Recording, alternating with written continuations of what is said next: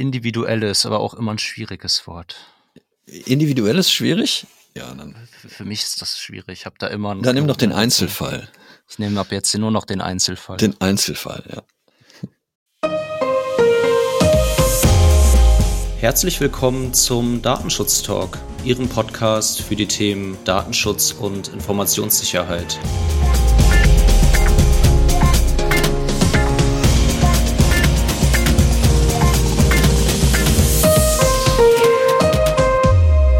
Heute ist Freitag, der 18. März und unser Redaktionsschluss war wie gewohnt um 10 Uhr. Ebenfalls wie gewohnt haben wir für Sie heute wieder einige Nachrichten und Kuriositäten aus der Welt des Datenschutzes zusammengetragen und diese trägt heute mit mir mein geschätzter Kollege Markus Zechel vor. Hallo Markus. David, ich grüße dich. Hallo. Markus, ich würde direkt starten. Heute keine Hausmeisterei, Darauf haben wir uns zumindest verständigt. Mal schauen, mhm. ob wir es einhalten können. Welche Nachrichten haben es denn diese Woche bei dir auf den Zettel geschafft? Ich habe zwei Datenpannen, eine aus Bielefeld und eine, die die Deutsche Post bzw. DHL betrifft. Dann habe ich was zum Thema eines Routers, der Informationen ausplaudert, obwohl er es gar nicht dürfte. Eine interessante Entscheidung vom OLG in Brandenburg zur Übermittlung von Beschäftigtendaten. Dann habe ich zwei Dokumente, die ich in Frankreich gefunden habe, die würde ich kurz zeigen. Und zwar nicht Hausmeisterei für uns, aber noch zwei Veranstaltungstipps, die ich am Ende auch noch mitgeben wollen würde. Hört sich wie immer spannend an. Ich hätte mitgebracht ebenfalls eine Datenpanne aus Gütersloh. Der BSI warnt vor dem Einsatz von Kaspersky, dann ein neues Browser-Add-on, was Cookies blockieren soll. Nachrichten aus Finnland, wo eine Geldstrafe gegen eine Klinik verhängt wurde. Auch eine Geldbuße gab es in Irland gegen Meta. Dann neue Nachrichten vom EU-Datenschutzbeauftragten, wo ich schon gespannt bin, ob mir die Aussprache seines Namens gelingt im ersten Versuch. Und letztlich hätte ich auch noch ja eine Hausmeisterei für die Berliner Datenschutzbeauftragte mitgebracht. Das klingt auch total spannend. Ich bin, freue mich schon. Sollen wir loslegen? Dann legen wir los. Okay, gut. Ich fange an. Ich habe schon gesagt, es geht um eine Datenpanne, die in Bielefeld stattgefunden hat. Ähm, ich dachte immer, Bielefeld gäbe es gar nicht, aber ich habe noch mal geguckt, also zumindest auf den einschlägigen Kartenmaterialien, die mir zur Verfügung stellen, ist da was eingezeichnet. In Bielefeld hat es wohl eine Datenpanne gegeben bei einem Projekt Altstadtraum. Da sind tatsächlich wohl viele Menschen befragt worden. Und auf der Webseite sind dann E-Mail-Adressen und IP-Adressen von den befragten Personen veröffentlicht worden. Insgesamt waren es 4500 Personen, die betroffen gewesen sind. Also schon recht umfangreich. Die Stadt Bielefeld hat das wohl auch der Landesbeauftragten für den Datenschutz und die Informationsfreiheit in Nordrhein-Westfalen mitgeteilt. Und insoweit ist der Datenschutzvorfall auch gemeldet worden. Ähm, es ist ja nur blöd, wenn so Sachen durch irgendwelche Konfigurationsfehler dann passieren. Finde ich immer schade. Ein bisschen älter ist der Vorfall schon zugegebenermaßen. Wir haben gerade gesehen, dass er im Februar schon stattgefunden hat. Aber wir hatten bis jetzt noch nicht darüber berichtet und wollten die Gelegenheit nicht auslassen, auch da nochmal Informationen zur Verfügung zu stellen. Eine ähnliche Geschichte hast du, glaube ich, David, oder? Ja, ähm, ich habe eine ähnliche Geschichte aus Gütersloh. Ich glaube von Bielefeld, falls es Bielefeld denn gibt, ist es ja gar nicht so weit bis Gütersloh. Vielleicht 20 Autominuten. Wenn man richtig schnell fährt, dann kann man es vielleicht sogar in 15 schaffen. Das ist aber unangenehm, wenn man zu schnell fährt, oder? Ja, genau. Denn dann bekommt man, wenn man sich erwischen lässt, ja einen äh, Bescheid zugestellt. Wenn man eben gegen die Verkehrsordnung verstoßen hat, einen Bußgeldbescheid. Und wenn man diesen nicht bezahlt, aus welchen Gründen auch immer, dann bekommt man irgendwann eine Zahlungserinnerung zugestellt. Und hier hat die Stadt Gütersloh einen Fehler gemacht. Und zwar hat sie schriftliche Zahlungserinnerungen im Zusammenhang mit Verkehrsordnungswidrigkeiten versehentlich doppelseitig bedruckt und versendet. Das Ganze ist wohl in äh, 53 Fällen passiert und so haben die Empfänger neben der eigenen Mahnung auch noch die eines anderen Verkehrssünders bekommen. Ich frage mich ehrlich gesagt, wie, wie ich damit umgehen würde, ob ich mir vielleicht denken würde, oh, jetzt hast du vergessen zu bezahlen, jetzt, jetzt musst du doppelt und auch noch für jemand anderen bezahlen. Das aber wohl, ja, persönliche Gedanken von mir, was natürlich interessant ist, und das konnte ich jetzt dieser Meldung nicht entnehmen, wie denn mit dieser Datenpanne umgegangen wurde. Markus, wie würdest du das Ganze bewerten? Ja, Datenstrich ist natürlich ein, ein Vorfall. Ich, ich habe mir zur, zur Gewohnheit gemacht, äh, nicht schon auf die erste Aufforderung zu reagieren, sondern ich lasse mich ja gerne nochmal erinnern. Mir wäre es halt nicht passiert, dass ich für jemand anderen bezahlt hätte, weil ich glaube, dass es zweimal der Blitz einschlägt, also zweimal tatsächlich hier ähm, ich Informationen von jemandem anderen bekommen habe, wäre wär unwahrscheinlich. Aber klar, das ist natürlich eine, ein, ein Vorfall, der, der zu melden ist. Und da es sich hier um Ordnungswidrigkeiten handelt, würde ich sogar überlegen, ob die betroffenen Personen nicht auch hätten informiert werden müssen nach Artikel 34 Datenschutzgrundverordnung. Ähm, das Interessante ist, dass die, die, die Deutsche Post und DHL im Januar einen Dienst eingeführt haben, wo man halt im Vorfeld schon über Briefe informiert wird, die an einen verschickt werden. Vielleicht könnte man das ja kombinieren dann mit, mit der Bußgeldstelle in Gütersloh oder so. Also du kriegst halt vorab eine Information, ein, Bild zugeschickt von einem Brief, der eigentlich zugestellt wird. Ähnlich wie man das ja vom Paketen auch schon kennt. Das Unangenehme ist nur, dass ähm, im Moment diese Funktion in der App in der äh, Post- und DHL-App außer Betrieb gesetzt worden ist. Ich habe gerade nochmal geguckt, ist auch immer noch nicht wieder aktiv, weil es hier wohl auch eine Panne gegeben hat. Man hat wohl festgestellt, dass hier fälschlicherweise das Bild eines Umschlags angezeigt worden ist, das eben nicht an den Nutzer adressiert gewesen ist. Es waren jetzt wohl nur einige wenige Einzelfälle ähm, nach, nach Analyse der, der Post. Aber ähm, trotzdem hat man sich jetzt erstmal entschieden, das Ganze vom, vom Netz zu nehmen, zumindest die Funktion zu deaktivieren die kann man auch nicht so nutzen. Man muss sich da vorher schon für registriert haben, so dass man jetzt keine Sorge haben muss, dass die eigenen Bilder halt an, an unendlich viele Menschen auch verschickt worden sind. Aber wie gesagt, vielleicht kann man das ja kombinieren. Kann man sagen, nö, ich möchte diese Mahnung nicht haben oder so. ja, meistens erkennt man ja schon an der Farbe des Umschlags, ob man das jetzt gerne haben möchte oder genau. nicht. Ja, richtig. Ja, vielleicht kann man äh, das auch in der App dann schon irgendwie filtern mit, mit irgendwelchen Formaten. Gelbe Briefe dann bitte direkt in den Post, äh, in, in den äh, Mülleimer verschieben oder so. Ja, oder, oder blaue Briefe, die oder Schüler Briefe. zugestellt werden genau. sollen. Ja, ja. Ich würde weitermachen mit meiner nächsten Nachricht. Das Bundesamt für Sicherheit in der Informationstechnik hat jetzt vor der Virenschutzsoftware des russischen Anbieters Kaspersky gewarnt, äh, beziehungsweise davor gewarnt, diese weiter einzusetzen und empfiehlt, auf alternative Produkte umzusteigen.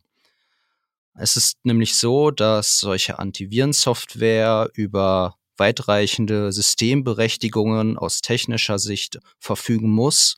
Um, um Aktualisierungen vorzunehmen, muss eine dauerhafte Verbindung zum Server des Herstellers unterhalten werden.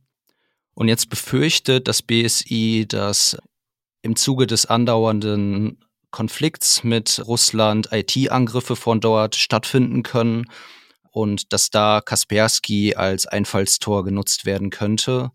Es wird davor gewarnt, dass Kaspersky selbst solche offensiven Operationen durchführen könnte, aber vielleicht auch gegen den Willen des Unternehmens entsprechende Angriffe stattfinden könnten oder dass ja Kaspersky selbst Opfer einer Cyberoperation ohne seine Kenntnis werden könnte und so ja über diese Software ausspioniert werden könnte.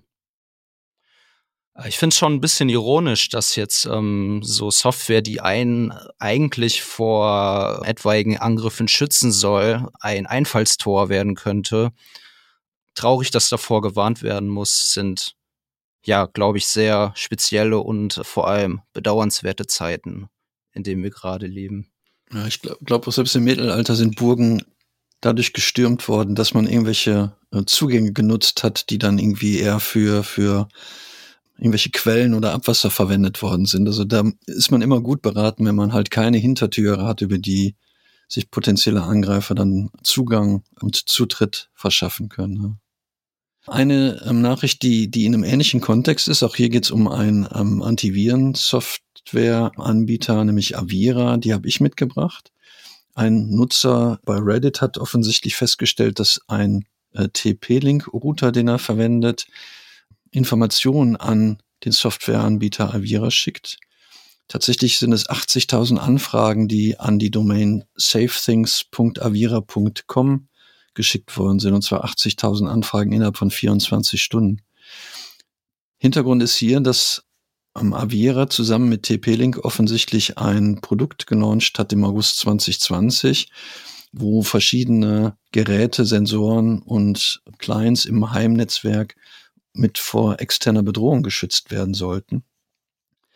Das Unangenehme hierbei ist, dass der Nutzer versucht hat, tatsächlich die verbundenen Dienste abzuschalten und trotzdem die Informationen weitergesendet worden sind. Die Schwachstelle scheint auch, oder das Risiko scheint schon bekannt gewesen zu sein. Man hat wohl nur noch kein neues Firmware-Update zur Verfügung gestellt. Also wer hier nicht möchte, dass Informationen eben auch IP-Adressen an einen anderen Verantwortlichen zur Verfügung gestellt werden, mit dem man eigentlich keine Vereinbarung getroffen hat, der sollte hier nochmal gucken, ob es dann zukünftig ein Firmware-Update gibt. Das auf jeden Fall. Eine Gruppe aus Forschern von der ETH in Zürich haben ein neues Browser-Add-on namens CookieBlock entwickelt. Und ja, wie der Name schon sagt, soll dieses automatisch Cookies blockieren. Das Add-on ist für verschiedene Browser, für die gängigen Chrome, Firefox, Edge und Opera erhältlich. Und es soll automatisch die äh, Datenschutzkategorien von Cookies erkennen können, nämlich die Kategorien notwendig, funktional, analytisch und Werbung zuordnen. Und dabei soll es mittels Machine Learning auch immer weiter verbessert werden. Ja, ich denke, das ist eine Empfehlung wert, das Ganze mal auszuprobieren und sich anzuschauen, wie das Ganze funktioniert. Ich habe mich jetzt ehrlich gesagt gefragt, was genau der Unterschied zu bereits vorhandenen Add-ons wie ähm, zum Beispiel I Don't Care About Cookies ist. Vielleicht kannst du mir das erklären, Markus, aber vielleicht ja auch einer unserer Hörerinnen oder Hörer. Ich habe tatsächlich keine Erklärung, wo, wo Unterschiede sind. Ich finde es natürlich interessant, dass wir uns jetzt mit Technologie beschäftigen müssen, die gegen Cookies si sich wendet. Ich werde vielleicht viel mehr äh, daran interessiert, Cookies grundsätzlich gar nicht erst entstehen zu lassen, weil wenn es ähm, hier in die Richtung von, von unzumutbare Belästigung von Anwendern geht, dann sollte man echt überlegen, ob das geeignete Tools sind, die man dann noch auch als Werbetreibender verwenden möchte. Und wir haben auch berichtet, über die Entscheidung der belgischen Datenschutzaufsichtsbehörde zu dem Thema Cookies. Und ich bin gespannt, wie sich das entwickelt. Ich hatte gestern noch einen Artikel gelesen, der schon das Ende von Cookies proklamiert hat. Soweit würde ich wahrscheinlich nicht gehen, aber ich, ich würde hoffen, dass es so ist, weil ich bin als Nutzer natürlich auch extrem genervt davon. Und ja, soweit würde ich jetzt auch noch nicht gehen, das vorauszusehen, dass, dass die Cookies bald ein Ende haben. Aber ich habe auch noch ein paar wirklich interessante Zahlen, die im Rahmen der Entwicklung dieses Tools erhoben wurden. Mhm. Forscher haben sich wohl 30.000 Webseiten angeschaut und bei 95 Prozent der Websites fanden die Forscher wohl mindestens ein Problem, das sie selbst als äh, potenziellen Verstoß gegen die DSGVO sehen würden. 95 Prozent waren. 95 Prozent. Ja, es ist hier nicht genau definiert, was diese Verstöße sind, aber ähm, das hört sich ziemlich krass an. Und äh, bei mehr als 20 Prozent der Websites werden wohl Cookies gesetzt, die eigentlich ausdrücklich abgelehnt wurden. Und bei 70 Prozent der Websites werden Cookies gesetzt, bevor der Nutzer überhaupt mit dem Cookie-Banner interagiert hat. Bin ich, bin ich mal gespannt, ob diese 70 Prozent dann die Cookies auch wieder löschen wenn ich sage, ich möchte die Cookies nicht haben. Ne? Gar nicht, gar nicht so profan, nämlich dann im Nachgang die wieder loszuwerden, wenn man die schon einmal, einmal bekommen hat. Ich habe eine Entscheidung mitgebracht vom, vom Oberlandesgericht in Brandenburg, eine Entscheidung vom 23. Februar. Ich finde die ganz interessant, weil die sich mit einer zentralen Frage beschäftigt, was die Übermittlung von Beschäftigtendaten angeht. Hier ist es so, dass in dem Verfahren ein Unternehmen gerne Geld haben wollte von dem Generalunternehmer, der hatte sich 9.837 Euro und 71 Cent zurückbehalten, weil er der Auffassung war, dass sein Vertragspartner gegen einen äh, Nachunternehmervertrag verstoßen hat und er damit auch das Recht gehabt hat, entsprechend dieses Vertrages das Geld zurückzubehalten. Er hatte nämlich verlangt, dass sein, sein Unternehmer ihm Mindestlohnbescheinigungen zur Verfügung stellt, also ähm, ihm auch ähm, tatsächlich sehr konkrete Informationen zur Verfügung stellt, was die Stundensätze angeht, die bezahlt worden sind. Und das Unternehmen hat dann gesagt, das, das können wir gar nicht machen. Wir dürfen dir gar nicht solche Informationen zur Verfügung stellen als Generalunternehmer, weil das gegen die datenschutzrechtlichen Bestimmungen verstößt und hatte dann eben die Information über den Steuerberater zur Verfügung gestellt, dass der Mindestlohn gezahlt wird. Und jetzt war es halt die Frage, muss der Generalunternehmer diese fast 10.000 Euro bezahlen? Das Gericht hat entschieden, ja, Zug, äh, Zug um Zug müssen halt diese 10.000 10 Euro fast 10.000 Euro zurückbezahlt werden, nämlich äh, indem wie der Nachunternehmer dem Generalunternehmer jetzt auch die Information beibringt, dass der Mindestlohn gezahlt worden ist. Das Gericht hat äh, festgestellt, dass schon richtig ist, dass über den Paragraphen 26 Bundesdatenschutzgesetz eben die Übermittlung an den Generalunternehmer nicht zulässig ist, also über die klassische ähm, Bestimmung, dass die Daten für die Durchführung des Beschäftigungsverhältnisses an den Generalunternehmer geschickt werden dürfen, geht es tatsächlich nicht. Aber das Gericht hat schon auch festgestellt, dass es ja die Möglichkeit gibt, wieder auf den Artikel 6 Absatz 1 Buchstabe F, als heißt über die Interessenabwägung zurückzufallen und hat dann festgestellt, dass hier die Übermittlung an den Generalunternehmer zulässig sei vor dem Hintergrund äh, der Interessenabwägung und hat aber auch festgestellt, dass keine schutzwürdigen Interessen der Beschäftigten überwiegen würden, sodass ähm, hiermit die Rechtmäßigkeit der Verarbeitung vorliegen würde. Und jetzt ist der Nachunternehmer natürlich gut beraten, dem Generalunternehmer die Information noch zur Verfügung zu stellen, äh, damit er das Geld dann auch entsprechend bekommt. Ähm, als ich erst die Nachricht gelesen habe, dachte ich, wieso ist doch ähm, relativ klar, im Rahmen des Mindestlohns darf ich als Unternehmen natürlich die Daten verarbeiten. Ich wusste nicht, dass es hier tatsächlich eine Übermittlung an Dritte gemeint ist. Aber ich finde es eine sehr, sehr spannende Betrachtungsweise, die das Gericht hier auf, aufgemacht hat. Bei meiner nächsten Nachricht geht es schon um Bußgelder, die verhängt wurden. Und zwar hätten wir da einmal die finnische Datenschutzbehörde, die eine Geldstrafe gegen eine Klinik verhängt hat. Die Klinik hatte keinen ausreichenden Prozess zur Wahrung des Rechts der Patienten auf Einsicht in ihre Patientenakten implementiert. Und wenig überraschend war dann auch die Umsetzung dieses Rechts mangelhaft. Zugleich hat die Klinik wohl auch nicht klar und transparent angegeben, für welche Daten sie selbst als Verantwortlicher fungiert. Ein weiteres Bußgeld wurde erneut gegen Meta verhängt, wieder von der irischen Datenschutzkommission. Dort wurde erneut festgestellt, dass keine angemessenen technischen und organisatorischen Maßnahmen durch Facebook getroffen wurden, um die Daten von EU-Nutzern in der USA vor den äh, Behördenzugriffen zu schützen. Das Bußgeld beträgt 17 Millionen Euro und Meta scheint sich hiergegen zu wehren. Ich weiß nicht, ähm, ob gerichtlich oder ob es hier einfach nur um die Außendarstellung geht. Zumindest wird der Standpunkt vertreten, dass nur gegen die Dokumentationspflicht verstoßen wurde. Es gibt wohl also, Tom, die ausreichen würden. Diese sind nur nicht dokumentiert. So äh, kann man, glaube ich, diese Argumentation zusammenfassen. Ja, spannend bleibt auch, ob dies jetzt vielleicht der Tropfen ist, der das Fass zum Überlaufen bringt. Denn äh, Meta hatte ja zuletzt davor gewarnt, dass wenn die Verhandlungen über die Transfers europäischer Daten in die USA nicht zu einem zufriedenstellenden Ergebnis führen würden, dass man dann streng darüber nachdenken müsste, ob man nicht die Metadienste in der EU abschaltet. Ja, ich, vielleicht ist es wirklich das, das letzte Tröpfchen, was noch, noch gefehlt hat. Aber ich glaube, die, die Auffassung hatten wir auch schon mal. Ich, ich kann mir das nicht vorstellen. Ich glaube, dass der europäische Markt da doch zu attraktiv ist. Und wahrscheinlich sind diese 17 Millionen, die man ihr Bußgeld bezahlt, wahrscheinlich auch irgendwie in, in, in der Kriegskasse, in der Portokasse, wo auch immer. Ich habe übrigens nochmal nachgeguckt, die Finnen waren sehr sparsam mit 5000 Euro Bußgeld für die Geschichte ähm, mit dieser medizinischen Klinik, die sie da äh, verhängt haben. Das ist, glaube ich, auch für so eine Klinik vielleicht nicht gerade Portokasse, aber es ist auch kein, kein schmerzhaftes Bußgeld. Tut jetzt noch nicht so ganz weh. Noch nicht so wohl wahr.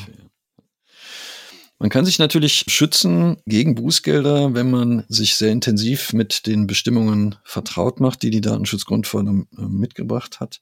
Und eine Möglichkeit, das zu tun, das war eine großartige Überleitung, finde ich. Um, um das zu tun, hat jetzt zum Beispiel die, die Aufsicht in Frankreich Informationen zur Verfügung gestellt. Ja, ich muss mich auch mal selber loben. Darfst ähm, du, Markus. Dankeschön. ähm, es gibt einen Leitfaden für Datenschutzbeauftragte, den die französische Datenschutzaufsicht herausgegeben hat. Gut ist, dass es nicht nur in französischer Sprache ist, sondern den gibt es auch in englischer Sprache.